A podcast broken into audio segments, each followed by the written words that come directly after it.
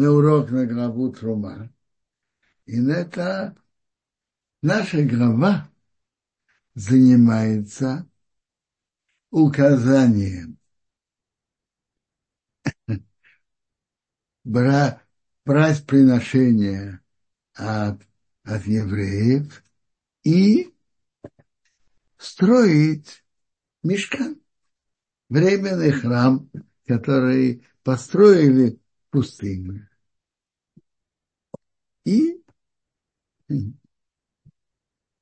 рассказывается, в нашей главе рассказывается подробно сам мешкан, как он стоял, и святые предметы, которые в нем. Это основное, это содержание главы. Но глава начинается так. Бог сказал к Моше, говоря, говори к сынам Израилю, чтобы взяли мне, для меня приношение. От каждого человека, у которого сердце его с добротой хочет дать, берите его приношение. А это приношение, что возьмите у них. Так, нет, во-первых, интересный вопрос. Написано «берите». А, а как это «берите»? Надо было бы сказать «давайте приношение». Приносите приношение. Что значит «возьмите»?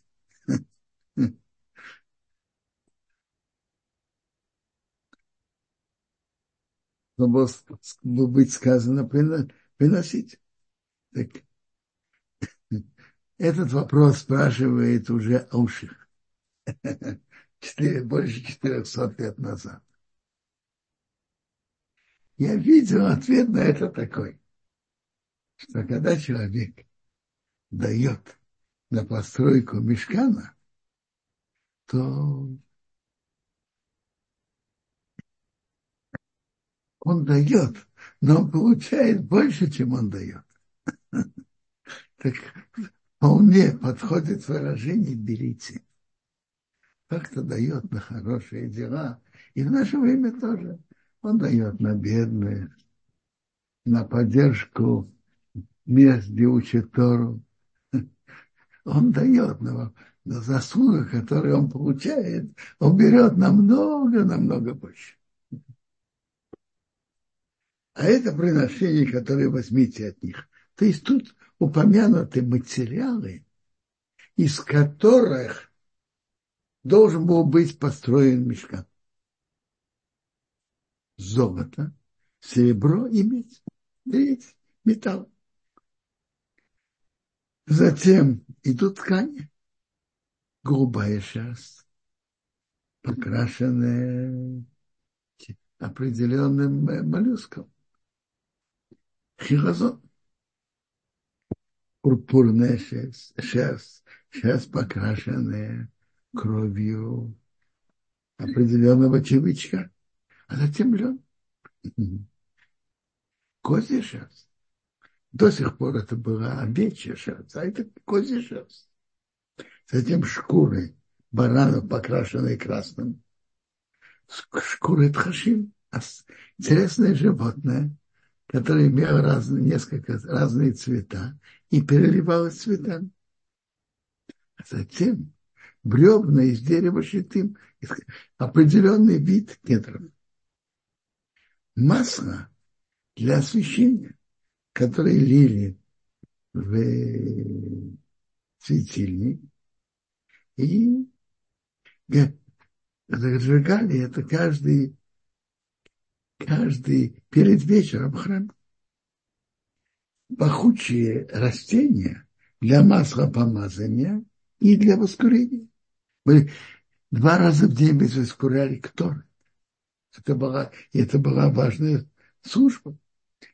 Масло помазания надо было помазать, чтобы вести их, э, то они получили святость, надо было помазать. Помазать пред, сам мешкам, предметы, его им мазали также э, Куани. Э, в самом начале мазали и Аарона, и его сыновей. А в дальнейшем и мазали первосвященника, Коин Гадола, и, и мазали цари. Между прочим, царь, сын царя не надо было мазать. Он уже, естественно, становится царем. Затем идут камни, э, драгоценные камни шоам, которые э, я, которые ложили на плечи Коэн Гадола, и камни наполнения, которые в Хошине. Хошин ложили на грудь Аарона, и там были написаны имена всех колен Израиля. И там были 12 разных драгоценных камней. А тут а в Ойфеде были как э, на, на, на плече были два больших камня, на которых тоже были выгравированы имена всех 12 колен. Эти камни для Ойфеда и для Хоша. Это такие одежды, которые, в которых были золотые нити тоже и драгоценные камни. Более подробно об этом будет в следующей главе. Вопрос, который поднимается, естественно, возникает. По какому порядку упомянуты материалы, которые надо, надо было приносить от доброты сердца? Когда мы читаем золото, серебро, медь, мы видим, что порядок, э, как говорят, сверху вниз. Золото дороже, чем серебро. Серебро дороже, чем медь. Тут дальше идут, дальше идут ткани, которые еще менее дорогие. Идут, идут бревна еще менее дорогие. Так, так видится порядок. А тут вдруг в конце списка драгоценные камни. Как это? Что? Почему вдруг драгоценные камни в конце? А? Этот вопрос задает Орахай. Он дает на него три ответа.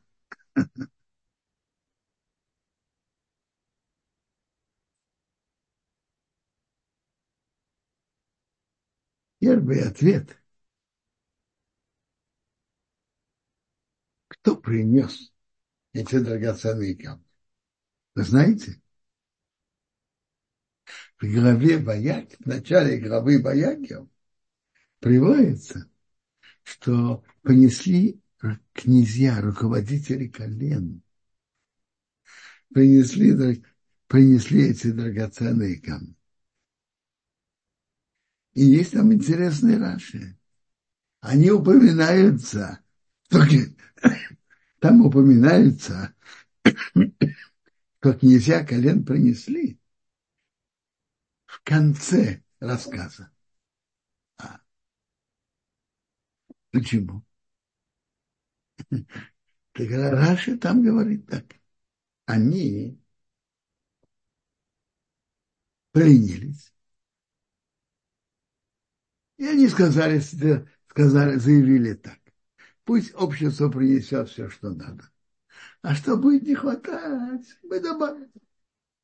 И потому что они ленились, так и их слово «несиим князья» написано без буквы Ют. В Торе, если кто-то полно, полноценный пишет его и, имя в полном написании, а если нет, то нет. Но есть слова, которые в Рашана Кодыш можно писать полным написанием и неполным. Так в Торе, если человек более э, полноценный, пишет его с полным написанием. А если у него есть какой-то недостаток, пишут с неполным. Так нельзя, потому что они ленились. У них их написали с неполным написанием без буквы Ют. Я помню, Рабхайм Шмулевич зацал приводил этого Рахаима в своих беседах, и он задавал вопрос. А, ведь приводится, что князья сказали аргумент, сказали объяснение. Пусть общество принесет, что надо. Что будет не хватать, мы добавим. А? Довольно понятное объяснение. Он говорил, отвечал на это так. Бывает, бывает по-разному. Бывает, что действительно причина, потому что они так сделали расчет. А бывает, что лень находит разные отговорки, почему, почему не делать, не делать что-то. И в данном случае на них была претензия, что основа была лень. Они ленились. Но они нашли хорошее объяснение, хороший отговор.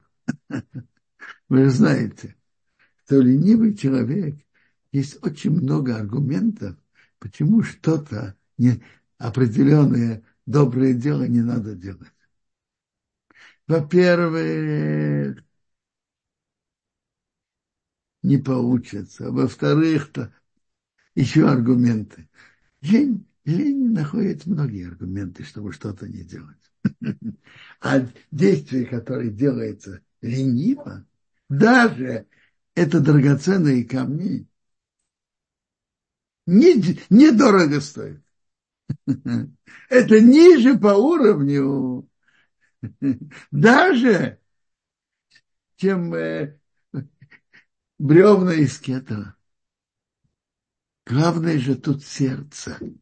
Написано, что едвену и доброе сердце. А действие, сделанное лениво, недорого стоит. Поэтому, хотя эти драгоценные камни, они недорого стоят в духовном плане. Главное же, что человек делает и с каким сердцем. Поэтому они написаны в конце. Сделает мне Мигдуш, э, святое место, и я буду находиться среди них. Приводит Медраш. Не написано, я буду внутри него, внутри этого храма я буду внутри них, внутри еврейского народа. Когда они сделают для меня святое место, э, храм, то я буду внутри них. Как все, что я тебе показываю, облик, форму мешкана и форму всех его предметов, и так делайте, и так делайте. Если какой-то из предметов потеряется, испортится, и надо будет делать заново, сделайте наподобие того, как тут написано. Теперь какие предметы были в храме? Значит, во-первых, были предметы самые я, может быть, скажу своими словами, сам план Мешкан. Значит, Мешкан, там был двор, двор Мешкана. Квадаров, я прошу прощения, может быть, нам продемонстрировать двор? Давайте, пожалуйста, продемонстрируйте.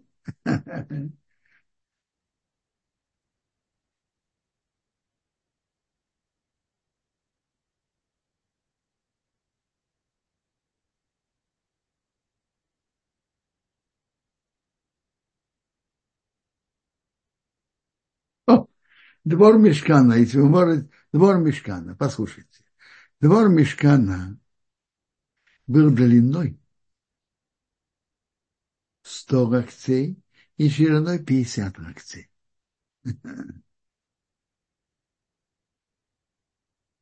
Так посмотрите.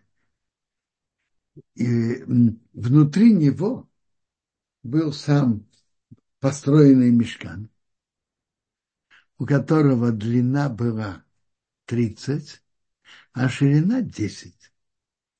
И очень интересно, если мы разделим двор мешкана, который был 100 на 50, на две половины, каждая из которых 50 на 50, то мешкан начинался во второй половине. Начинается вторых 50. И любопытно, от внутренней части мешкана до э, всех трех сторон было по 20 локтей. Если стена была рок, шириной локоть, так если говорить от внешней стены, это было по, по 19 локтей со всех трех сторон. Так, э, значит, был мешкан, который состоял из двух частей. Кодыша Кадашим, святая святых, который был 10 длины, 10 ширины и, и 10 высоты. И Ойл Моет, основная часть, часть мешкана. Ойл Моет был 20 на 10. Святая святых был только один предмет. Арон, ковчег, которым были скрижали, которые, которые Бог передал Моше, только один предмет. И там реально не, там не велась служба, только один день в году. Коин Гадол заходил в Йом-Кипур, один день в году, заходил четыре раза и делал там службу. Только один день в году. Теперь, в мой были три предмета. В мой были три предмета. Что там было? Там был шухан.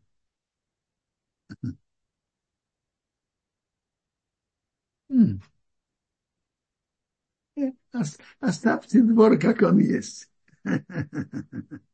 Оставь, а, оставьте двор, как он есть. И там был, что, там был шухан, стол, на котором стояли хлеба.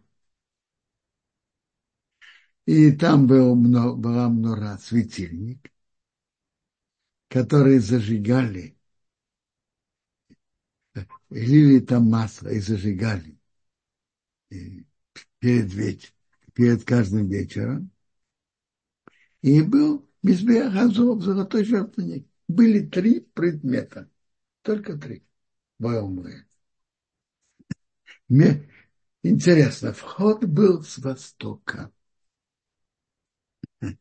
Шхина присутствие приводится в Марав на запад. А вход был с востока. И там стол был с северной стороны, на северном боку, Мнор Шухан Бацафон на севере, Мнора Бедаром, светильник был на юге, а золотой жертвенник был в середине. И, и, и, и, и на них тоже была служба. На столе лежали хлеба, которые э, народ зажигали перед, каждый вечер. На золотом жертвеннике воскуряли только кто раз воскурили. Теперь во дворе был медный жертвенник, который тут, э, который вы тут видите, и был к нему трап. Не ступеньки, а именно трап. В конце главы Ятро написано, не поднимайся по ступенькам. Это не, некрасивая форма, когда высоко поднимает ноги. Так там был трап которым поднимались на медной жертве. И он был во дворе. А между мешканом и между медным жертвенником был умывальник, который вот тут э, отмечен э, маленьким кругом. А вот этот квадрат, это, который тут, это медный жертвенник, а, довольно, а более длинный, так, э, медный жертвенник, он тут квадрат, а прямоугольник сбоку, с левого бока, это, это трап к нему. Так выглядел. Теперь основная служба в мешк... мешкане была на медном жертвеннике. Все жертвы приносились и брызгались на медном жертвеннике.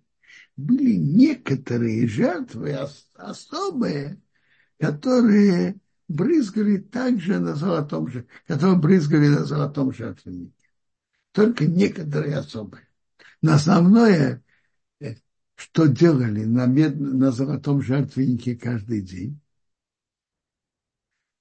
воскуре, делали воскурение от пахучего состава.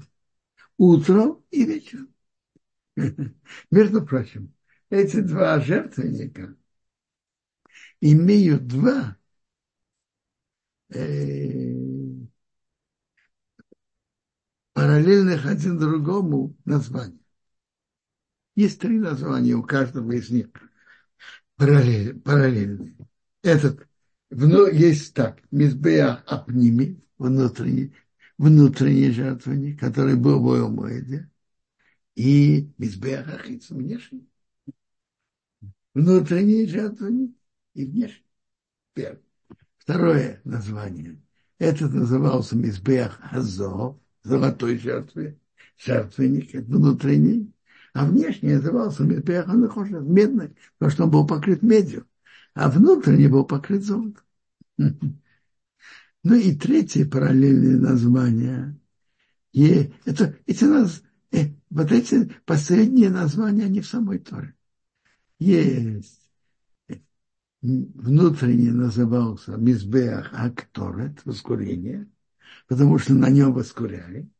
А внешний назывался Мизбеах Ваила, на него приносили жертвы все сожжения вообще не только жертвы всесожжения, все жертвы делались на, на медном жертвеннике, который был во дворе. Кроме, я, я уже упомянул, несколько жертв брызгали на золотой жертвенник. Это жертвы, которые приносили в Йом-Кипур, и жертвы, которые приносили для искупления э, э, особых грех, грехов, которые сделали нечаянно для, всего еврейского народа. Вторая, второй тип жертв могло быть и могло не быть. А жертва Йом-Кипура, Йом-Кипура служба была. То есть основная служба велась на внешнем медном жертвеннике, который стоял во дворе. Я сказал немножко общие, общие формы как, как велась служба. А теперь перейдем дальше.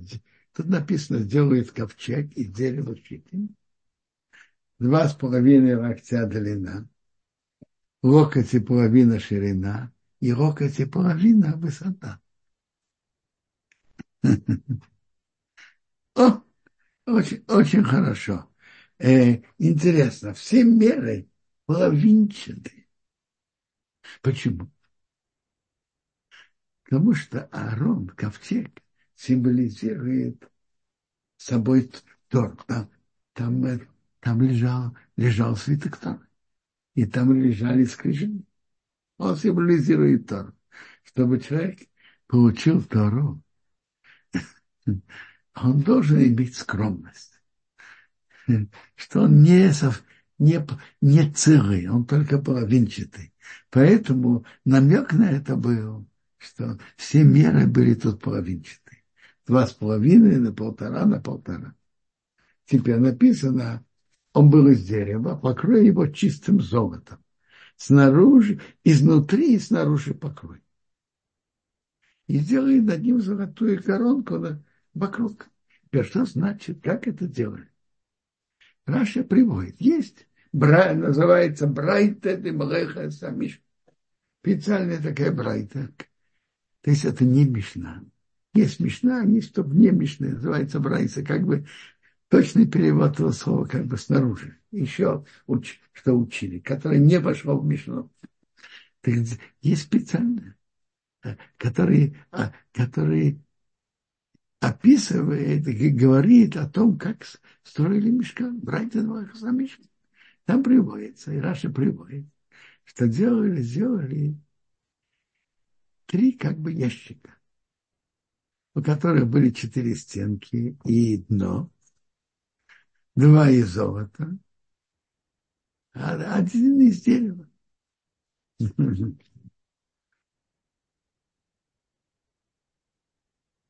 Что он сделал? Он положил деревянный ящик внутри золотого, а потом золотой внутри деревянного. Видите, тут, э, тут очень красиво нарисовано. Три, три ящика. Как ставили, вложили один в другой. А вот эту каемку деревянного тоже покрыли золотом. И на, на ковчеге должен, должен быть, должна была быть коронка золотая. Это говорит о короне Торы. И были ей четыре золотых кольца, положили на четырех углах. Два кольца на, на одном боку и два кольца на втором боку. Сделай шесты и дерево щитым от один из видов кедра, покроя их золотом, веди шесты в кольца на бока ковчега, чтобы нести им ковчег.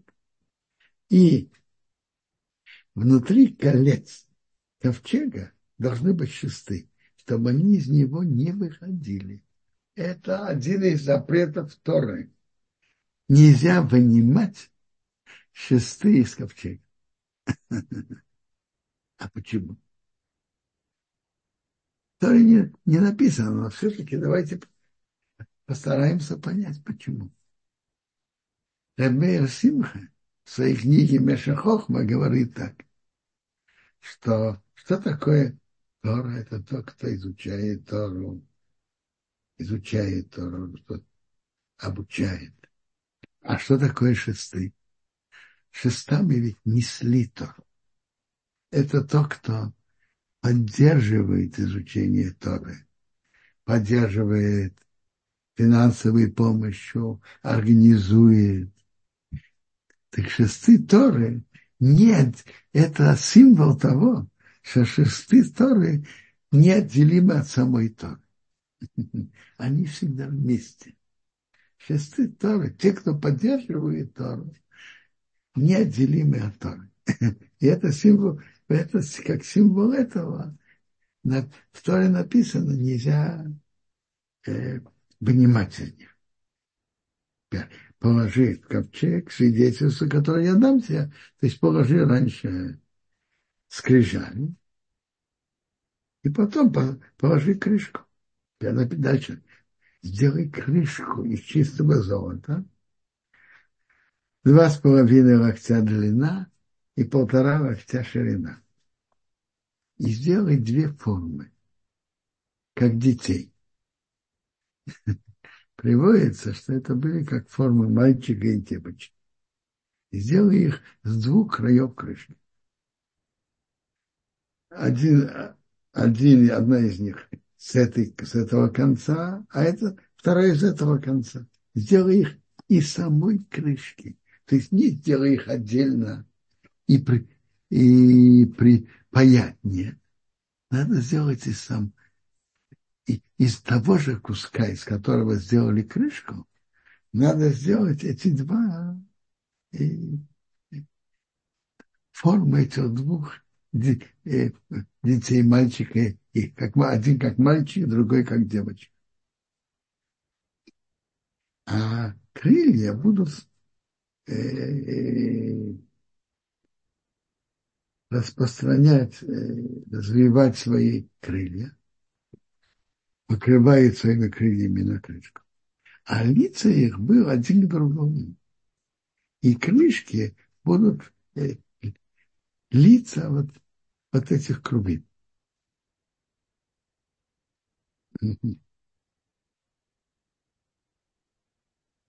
Смотрите, может быть, как я видел, что приводит, что это показывает, что человек должен заниматься, что он должен учиться, что он должен делать. Смотрите, и с одной стороны, это одно, э, лица их направлены крышки, крышки ковчега. Там внутри находилась там выполнение, учеба и соблюдение законов Торы. А с другой стороны, любовь, любовь одного еврея к другому. Один друг к другому. А вообще-то в Талмуде сказано, что символ того, что это как мальчик и девочка, это символ, как парень и девушка, это символ отношений между Богом и еврейским народом.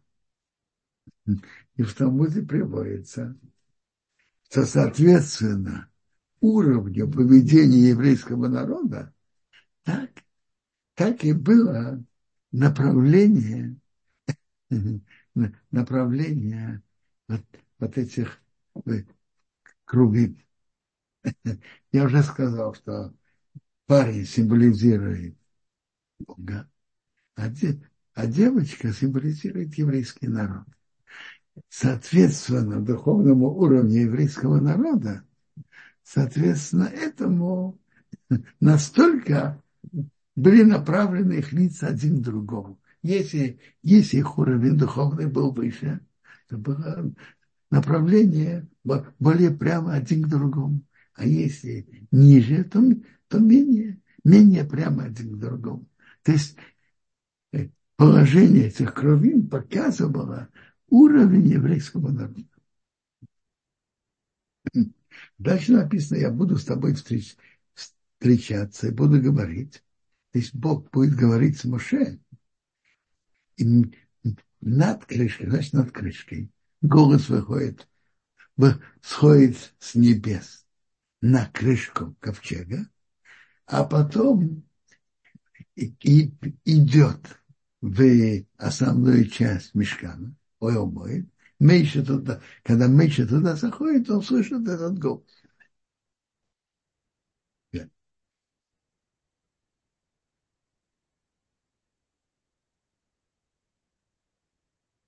Как выглядели круги, мы же не знаем. Тут они нарисованы просто так, как э, э, э, не показано, потому что действительно никто не знает, как, как мальчик и девочка. Значит, делай стол из дерева щиты. Теперь, в чем была функция стола? Значит, функ... стол должен был быть два локтя длина, локоть ширина и полтора локтя высота. Как как тут нарисовано, это как, э, как стол с ножками. Покрой его чистым золотом и сделай ему золотую коронку вокруг.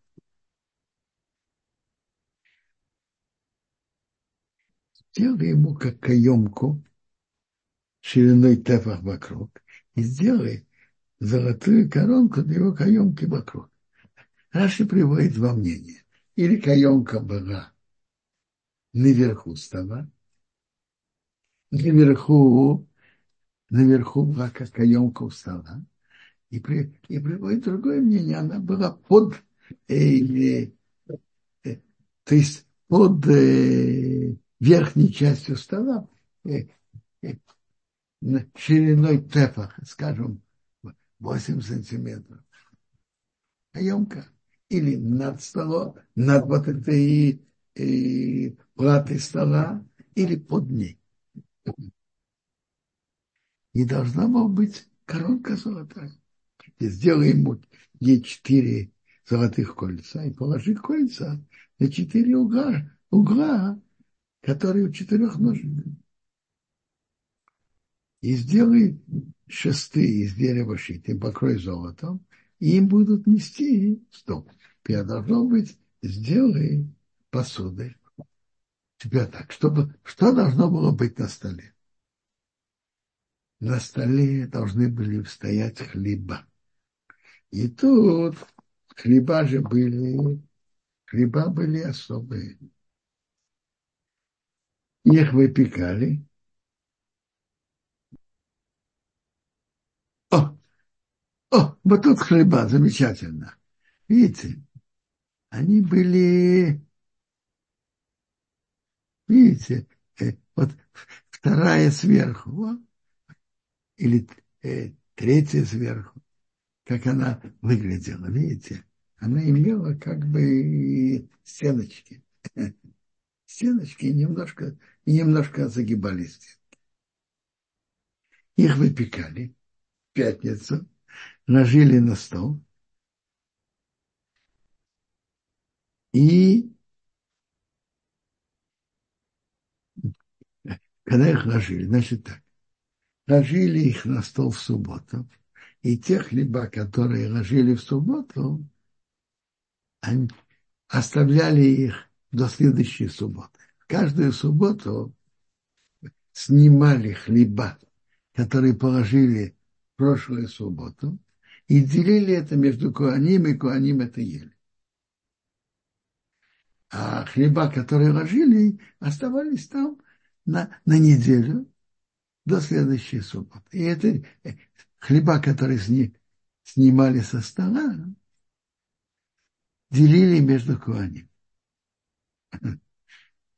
Да, это э, стояло не, они стояли неделю и оставались свежими-свежими.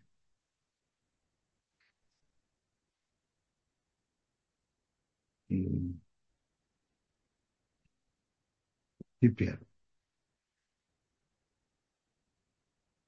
приводится, что стол – это символ. Были три короны. Был корон у ковчега, был корон у стола, и, и была коронка у золотого жертвенника. Три коронки.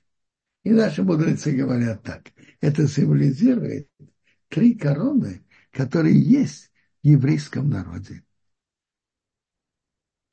Есть корона Торы, да, так, э, ковчег, корона на ковчеге, коронка на ковчеге символизирует корону Торы. Корона на столе символизирует корону царства. Почему?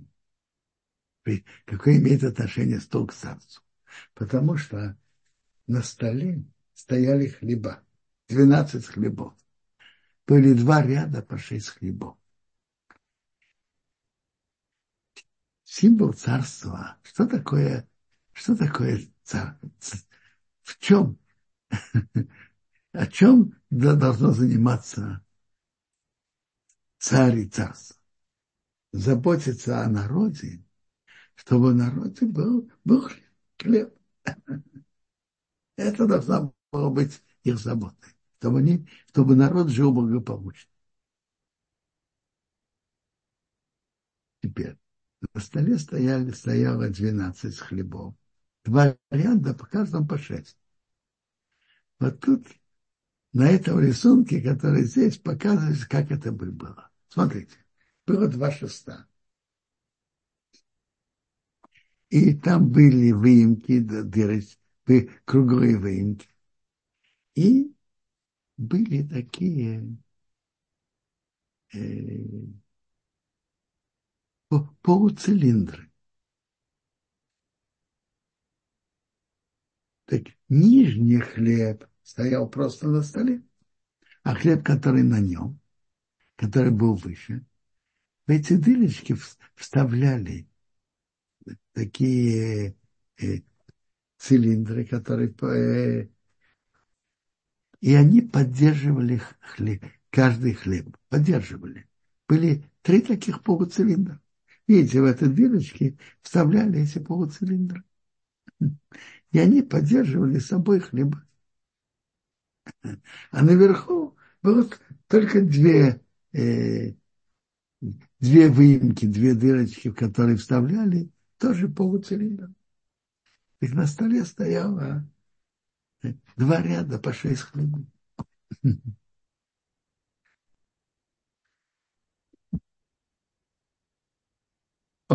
Теперь перейдем дальше. Так, вы видите, были два шеста. И были вот эти полуцилиндры, которые держали хлеба. И так, корота, их э, формы, это форма, которую выпекали. И, а дальше и формы, в которые их держали до того, как их ставили на стол. Затем капейсов, ложки, которые ложили особые э, радн, которые ложили на стол. А вот ксейсов на киейсов, а, которые он покрывается, одно из них это шесты, а другое, перевод другого, это полуцилиндр. Перейдем к светильнику. Светильник должен был быть из чистого золота. Тут очень красиво нарисовано. Это соответственно мнению Рамбама. Рамбам сам нарисовал.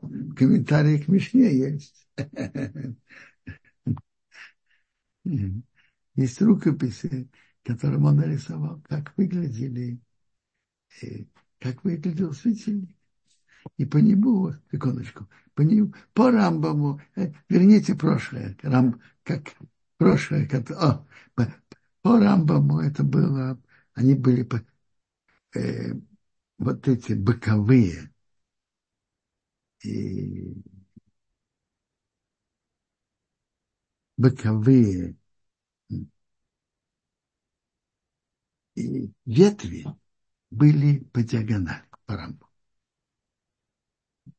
А есть другой рисунок, который тоже был показан, что это такое, как, как, как кругом. Как это было? Ну, увидим, узнаем. Теперь, там были разные укра украшения. Их были как бокальчики, как яблочки и как цветочки. Интересно, как бокальчики есть два мнения интересно. По Раше это был как бокал. По Рамбаму тоже как бокал, но бокал, который внизу был узким, а наверху был шире. А параш это был бокал, э, длинный и узкий. Как яблочко, что-то наподобие яйца. А цветочек, тут нарисован цветочек, видите? Тут нарисованный бокальчик. Два мнения. И как яблочко, ну это не совсем яблочко, похоже на яйцо. И как цветочек. И смотрите, каждый ветвь, значит, был центральный ствол, и были боковые ветки. И выходили по две ветки из одной точки, и там должно было быть как яблочко.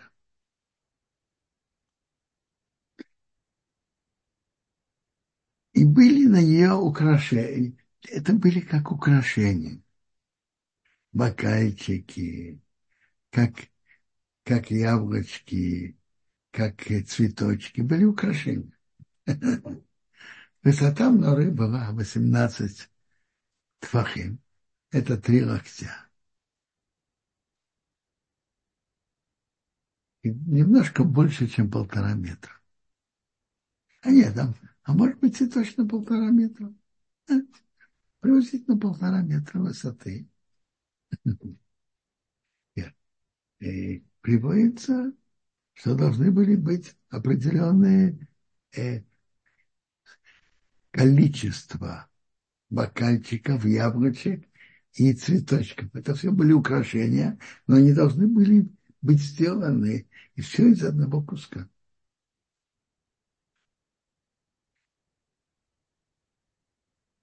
бокальчиков было 22.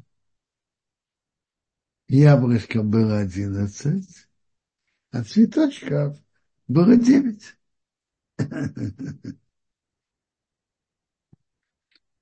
И вся должна была быть сделана из одного куска.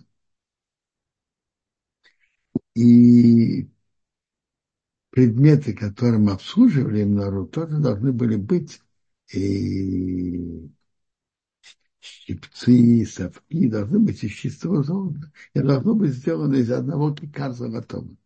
Ее вместе со всеми ее предметами. То есть это кикар не так много.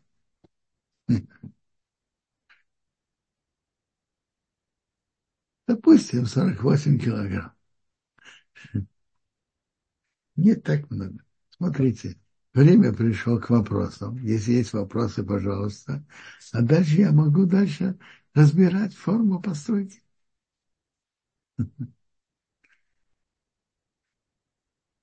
Есть вопросы? Нет. А если нет, я буду продолжать дальше.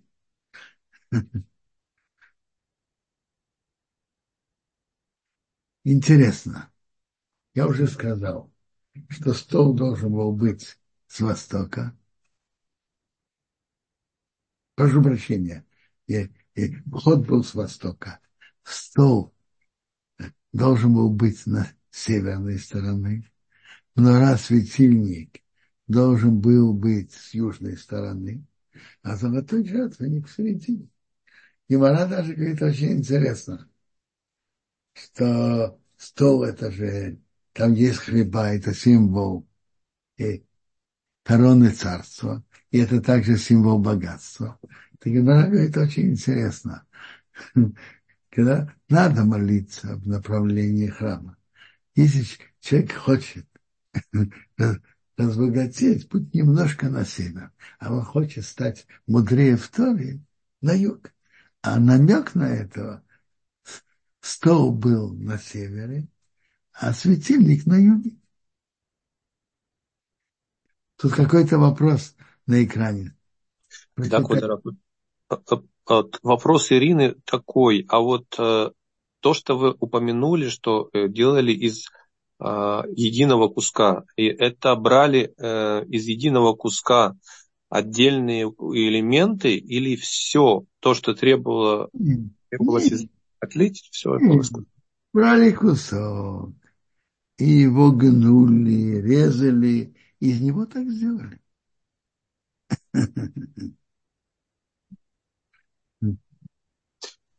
А Квадоров, а вот Эстер спросила, у стола Лехема по ним тоже были шесты? Их тоже не вынимали, и что это символизирует? Нет, у стола шесты можно было вставлять и вынимать. Это только у ковчега. У, у и у стола, и у медного жертвенника, и у золотого жертвенника были шесты. Но не вынимать был закон только для ковчега. А в других предметах мешкана можно было вставлять и вынимать. И так обычно, по-видимому, и делают. Водоров, а почему именно золото? Почему не какой-то другой материал? Смотрите, золото более почетный, более важный материал. Для почета место для Бога был приказ сделать из золота. Между прочим, насчет светильника Гемора Банахот обсуждает и приводит, что когда были в стесненном положении, сделали золота.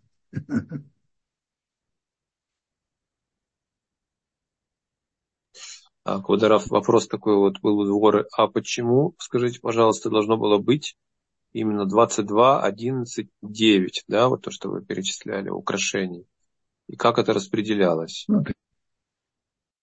А, как распределялось? Вполне я могу сказать. Это можно видеть и на рисунке. Послушайте. Каждый из ветвей, из ветвей, которые отходили, ведь отходили шесть ветвей. Три справа и три слева. Три справа и три слева, правильно? Э, И тут написано, что в каждом из ветвей должно было быть по три бокальчика, выгравированы в, в, в каждом стебле, и яблочко, и цветочек. Так давайте прежде всего посмотрим боковые ветви. Три, три бокальчика, э, яблочко и цветочек. Затем в самом, э, в центральной ветви, в центральной ветви было тоже три бокальчика, видите, три бокальчика, как и, как и во всех ветвях. Но там было еще, и там было яблочко и цветочек. Но центральной ветви было более этого. Там же было как яблочко от каждого места, где выходит под, по две ветви. Так выходит, что было три яблочка. А потом внизу было еще яблочко.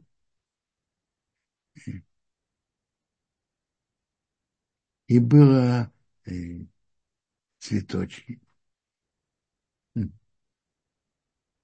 Так они распределялись.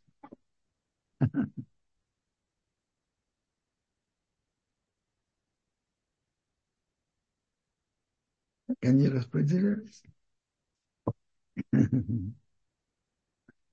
Теперь это очень, это была искусная работа. Погравировать, делать все из одного куска со всеми украшениями вместе. Была не, непростая работа. Мастерская работа.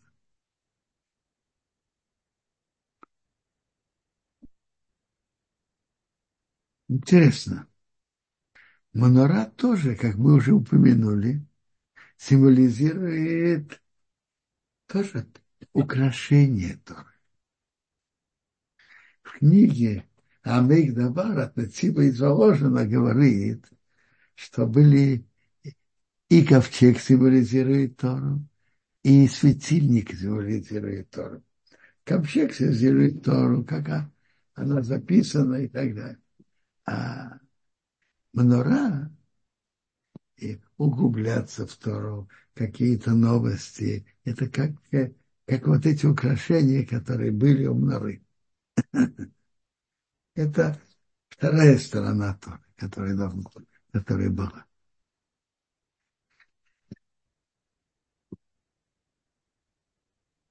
Дальше, если кто-то хочет спросить, пожалуйста. А, Ладно, пожалуйста, подключили микрофон.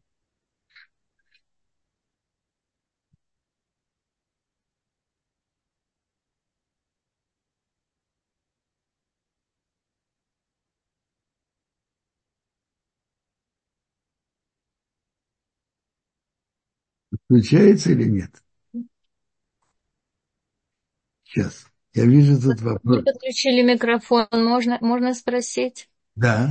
Да, если Ивана, спасибо вам большое, спасибо за урок, за объяснения красивые. У меня два вопроса. Во-первых, вот эти, эти э, миспарим эти, 9, 11, 21, они что-то... Да, да, 22. 20, они, а, там два.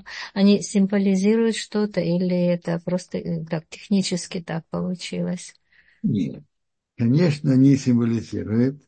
Есть интересная книга, ученика ученика Агроис Вильна, Рабицо Кайзек Хопер, он обращает внимание на интересную вещь, что первые предложения Торы, первые предложения книг Торы соответствуют подробностям светильника. А, есть ведь пять хомашин. Смотрите, книге, книга Брейшит, первое предложение состоит из семи слов. Это семь ветвей мноры. У ветви, у мноры было семь ветвей. Шмот. Первое предложение, проверьте, одиннадцать слов. Это двенадцать яблочек. Ваикро, первое предложение книги Ваикро, девять слов, соответствует девять цветочков. По Мидбо написано есть 17. Может быть, это... Он пишет немножко, он пишет иначе, но может быть, это как 18 минус 1. Почему минус 1, не знаю. Высота Мноры была 18 покрытий. Теперь, к дворим, первый, первое предложение, первый посыл книги Дворим, 22 э, слова, это соответствует 22 бокальчикам. Ой, спасибо, спасибо. Хорошо, я задала вопрос такие, так интересно. А вот еще вы говорили, что вот Рамбам дал, я не помню, нет, Урахаим, что он дал три объяснения на, на эти камни, которые в конце. Вот. А, по-моему, вы сказали только одно, или я что-то Правильно, правильно, я сказал только одно. Так я вам скажу, по порядку, я вам скажу не совсем по порядку. Раньше третье, а потом второе. Третий ответ, он сказал так. Ведь важность, когда человек трудится для мецвы, это важность. А написано «Анесиим Эвио». «Несиим» буквально это князья. Но есть еще перевод. Есть «Несиим» Абрака. Есть посук в Мишхе «Несиим Веруах Вегешем Ой». «Несиим» это Абрака э, приводится, есть медраж. Точно так же, как спускался ман для всего еврейского народа, то также спускались эти драгоценные камни для князей. То есть они получили это в подарок с неба, без труда. Когда человек, главное, когда человек трудится для доброго дела, а когда он получает что подарок, это стоит меньше. Это менее цена. Главная цена же не ценность в деньгах, в стоимости. Ценность – это труд человека над этим. Два человека. Один дал для бедных э, э, 10 шекелов, а другой дал 100 тысяч. Но для того, кто дал 10 шекелов, это было труднее, чем тому, кто дал 100 тысяч. Что из них дороже перед Богом? Тот, кто больше постарался. Так же и тут. То, что они получили с неба легко, не так дорого перед Богом. Поэтому это пишется в конце. Главное – это труд наш. А второй ответ, который говорит Орахаим, что вот эти драгоценные камни использовались для одежд, для первосвященника, а святость одежды и имеет, он приводит из Гебары, имеет меньше святость, чем святость, скажем, э, других предметов храма. И так как эти драгоценные камни использовались только для одежд первосвященника, а их святость ниже уровнем, чем святость, скажем, ковчега, стола, светильника и так далее, поэтому их упоминают в конце. Это второй ответ Арахаима. Спасибо большое. Спасибо. Шаббат шалом. Спасибо. Шаббат шалом всем. Очень и всего хорошего.